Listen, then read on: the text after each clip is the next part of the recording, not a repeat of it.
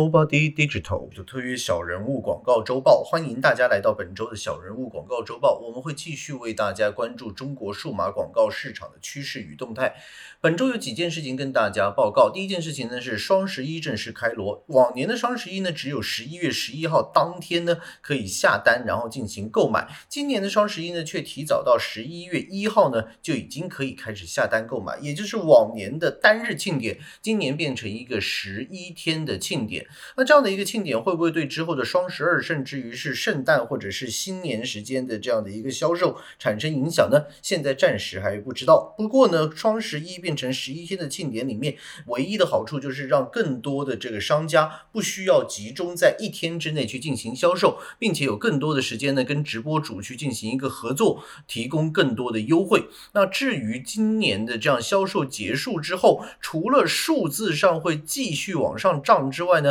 实际上，商家能不能够赚到钱呢？也有赖双十一这十一天的一个检测。因为直播带货呢，目前来讲也出现越来越多的同质化的影响，也就是无论是李佳琦或者是维亚，甚至于是辛巴，可能大家卖的产品项目类别都差不多。那剩下来的只有价格上面的优势。那价格是不可能在厂家的角度来讲不停的往下降。那当然呢，作为消费者来讲，你当然非常希望我们有各式各样的补贴。各式各样的红包，然后以至于优惠呢，可以拿到最全场最低价。但是呢，对于厂家来讲呢，它的下调幅度空间，就算算上补贴，它也有一定程度的限制。那所以在这样的一个状况之下呢，双十一之后，厂家能不能够赚到钱，也会成为接下来一年直播带货应该要怎么走的一个全新的一个呃尝试点跟思维空间。那第二件事情要报告呢，就是其实百度。度呢，就最近也开始加码进入直播行业，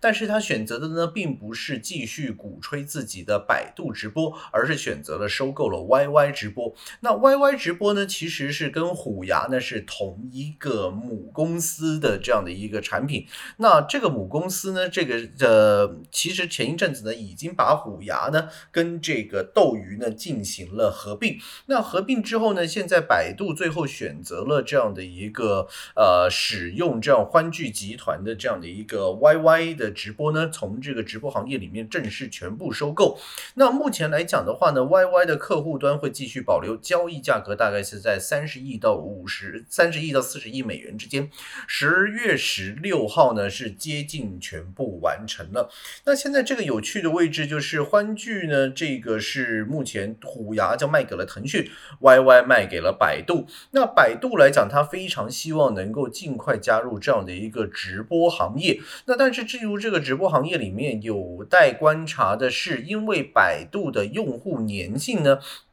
比这个微信的用户粘性，或者是比抖音的用户粘性呢，相对来讲来的少。也基于这个百度本身是一个搜寻引擎，很多人都是搜完就走这样的一个状况。虽然前几年已经推出了百度的手机 App，希望大家尽量通过百度的手机的 App 去进行搜寻，但是呢，依然处于这样的一个环境。所以呢，就是百度是不是能够真的通过目前重新整理之后的百家号，然后。学习和能像腾讯一样，通过这样的一个呃，就是公众号去带这个视频号，然后用这个百家号去带现在这个新的直播号呢，呃是有可能的。但是呢，目前来讲呢，像是百度的无人车啊、AI 啊、大数据引擎呢，其实都还是属于一个百度比较这个隐藏的一些的杀手锏。而目前如果要接入百度直播的话，那相信是要跟这个市场上的几大巨头。要硬碰硬了，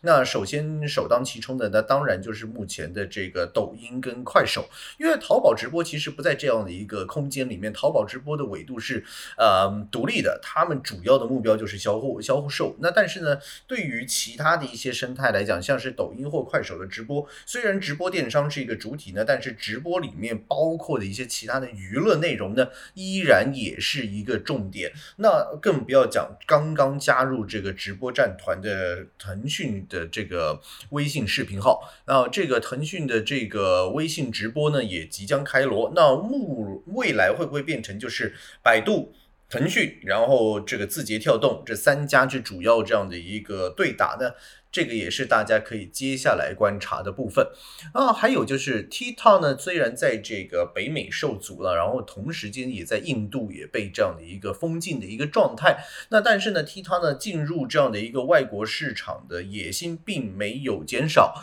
目前来讲的话呢，TikTok 正式宣布会跟 Shopify 呢去进行一个电商方面的合作。大家都知道呢，其实 TikTok 在境内呢，它现在目前是通过抖音小店，并且已经完成了这样的一个抖音闭环环的一个状态。那所以无论是今年的拼多多、京东，或者像是这个天猫、淘宝呢，都要付出更巨额的代价去买开屏广告，甚至是去买这个植入的这样的一个广达人广告呢，通过这个巨量星图呢去。进行引流，毕竟呢，抖音的流量呢，对于无论是拼多多或者是天猫、淘宝来讲呢，也是一个非常大的一个流量入口。那但是呢，随着 TikTok 呢这个海外版的这个抖音进入了这样的一个大家视野之后呢，就相对来讲，TikTok 跟 Shopify 的这样的一个合作呢，更多的观察是它直接对标的这个竞争对手之一，也就是啊 Instagram 的这个 IG Shopping 以及 Facebook Shopping 呢，会产生怎么样的一个作用呢？这个部分大家就应该要好好观察了，因为 Facebook 的这个在境外，包括这个 IG 的这样的一个市场，Instagram 市场里面，Instagram 目前推出的新功能 Reels 呢，基本上就是完整的把 TikTok 的这个短视频的功能全部进行一个拷贝。那但是，IG 以往拥有的这样的一个 IG Shopping 的功能呢，这个目前来讲是 TikTok 在境外呢还没有去正式打通的。那这次跟 Shopify 去进行合作呢，相信很很快会打通一个呃外国人比较习惯使用的邮购的这样就是网购的这样一个平台。那未来会不会这个部分呢也会进入到就是诶，比如说进入到国内的这个。TikTok 的这个抖音的这个呃小店里面去进行一个呃重同整的，目前来讲，这个也是要需要一个观察的部分。那除了这个之外呢，由于刚才讲到 TikTok 其实在印度呢是被封禁的，那目前来讲呢，他们正尝试用新的短视频工具 Hello 呢打入这个印尼市场。那至于印尼市场对于短视频的买单程度有多高呢？根据以往来讲的话，印尼的电商方面也是啊非常的这个就是。热门跟火辣，因为毕竟呢，就是像过去几年国内非常流行把这个产品卖去东南亚市场的一些 COD 货到付款的形式呢，印尼跟泰国呢都是重点市场之一。那目前来讲，如果说是 TikTok 正式进入印尼，那这个字节跳动可能选取了这个 Hello 这样的一个形式去进入这个印尼的话，那未来会不会有一些新的这个印尼电商市场的变化呢？这个部分也是大家可以继续去做观察。的部分，那最后呢，就是这一段时间里面呢，国内呢其实也进入了一个新的一个同整状态，在这个浏览器的方面，但是不是电脑的浏览器，而是手机的浏览器。因为十月二十六号晚呢，国家网信办就宣布，对于这个手机浏览器呢，就进行了这个整治的这个行动。重点呢是放在所谓的标题党的文章。OK，标题党文章里面时常带有很多就是低俗的这个图文视频啊、谣言讯息啊、自动生成的内容啊。也就是说，基本上就是靠这个不停的大家点击这些文章，类似于今日头条的形式，引入这个文章内容之后呢，就看大家能不能够点到广告，然后从这个部分来进行收费。那所以很多自媒体呢都又做被迫整改，这是这几年来的手机浏览器类别的这个 apps 呢第一次遭到网信。办如此严厉的警告，目前的名单里面呢，当然点名的已经包括了华为、小米、V 呃 vivo 跟 OPPO 这几家，那还有其他的部分呢，包括像是 UC、QQ、三六零呢，基本上是全部中招。那可能来讲的话，可能百度自己的手机浏览器因为一早已经挂掉了，要不然应该可能榜上也是有名的。那这次整改之后呢，对于这个自媒体的这个影响呢，实际上是比大家想象中是来的低的。因为目前在这些手机的 Apps 里面出现的自媒体呢，主要都不是来自于这个百度的这个百家号的系列，也不是来自于呃手头这个微信的公众号的系列，所以它更多。的像是这样的一个今日头条类别的一些比较，哎，就是中间腰部的一些的这个。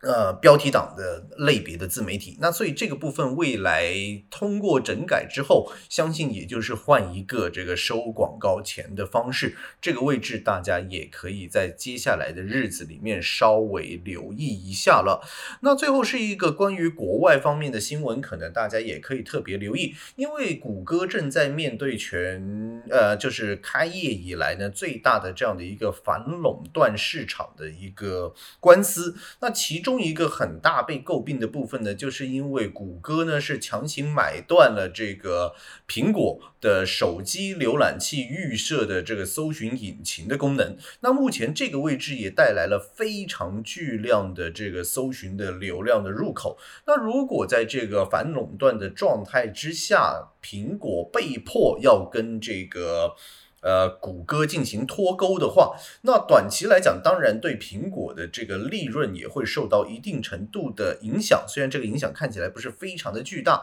那当然对谷歌的影响会更大，因为始终苹果的手机的搜寻流量呢带来的有价值流量呢依然是非常高的。那呃，国外有这个评测推断，可能苹果会推出自家的搜寻引擎，这个事情其实已经传闻很久了。但是呢，根据这个目前的搜寻引擎的运算法来讲呢，跟这个基建的运算法呢，依然是有一个分别存呃存在的。那所以呢，这个苹果目前是不是具有这个能够自己开拓一个全搜寻引擎的这样的一个资料跟这个方式呢？我觉得这个部分大家未来也可以再放长双眼看一看。等到这个官司呢差不多尘埃落定的时候呢，大家可能也可以得出一些结论。好，本周的小人物广告周报就。到这里结束。如果对我们的节目有任何兴趣，或者是对中国数码市场营销有兴趣的朋友，请通过电邮 info at nobody digital 点 co，